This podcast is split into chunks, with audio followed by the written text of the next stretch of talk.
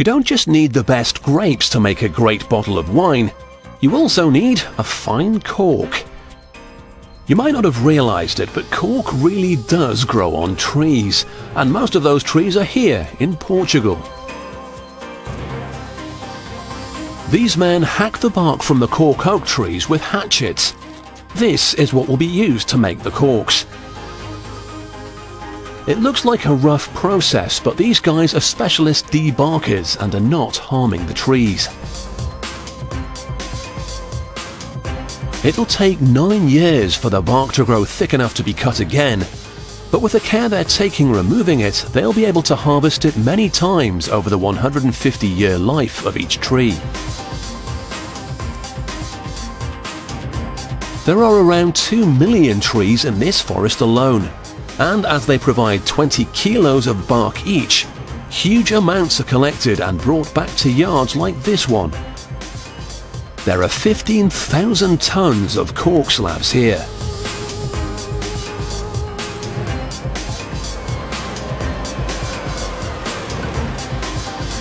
First of all, they boil the bark to make it softer and more flexible.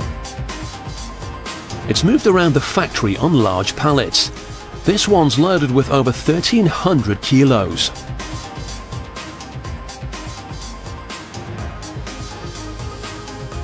After it's been washed, the bark goes back out into the yard for around half a year, so it can absorb moisture from the air.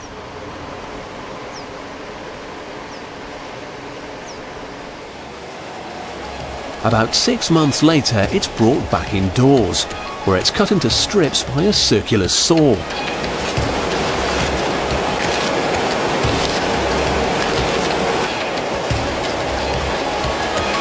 The strips go straight to these workers, who punch the cork shapes out.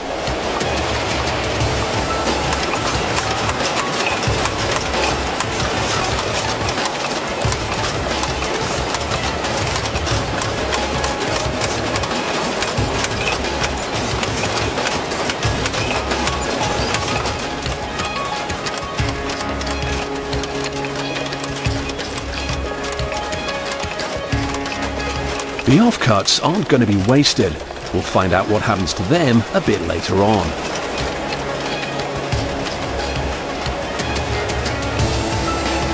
As the corks file along this belt, an automated system checks and sorts them according to how porous they are.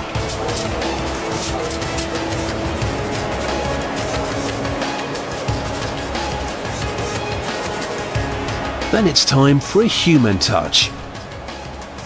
These women sort them into batches of different qualities. They have to get it right because the best corks can go for 50p each, but the lesser ones cost just a few pence.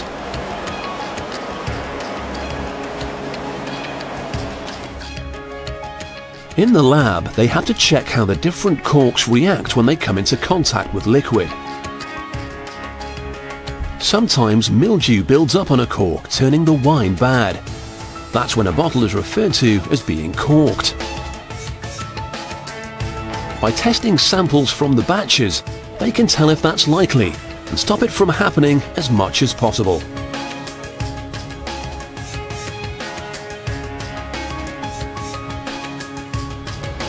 This is where those offcuts have ended up. They're crushed into small pieces and then taken off to a machine where they'll be mixed with adhesive.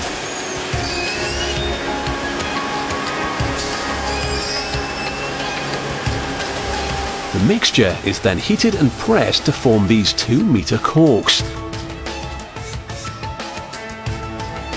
The humble offcuts are actually going to be used for some of the finest wine of all, champagne. After the 2 metre corks are cut down to size, two discs are glued on top.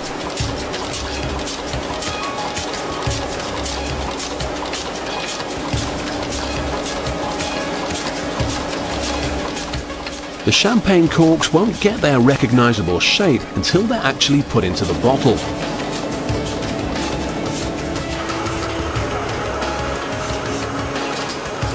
At the posher end of the line, the best corks are labelled and sorted into bags.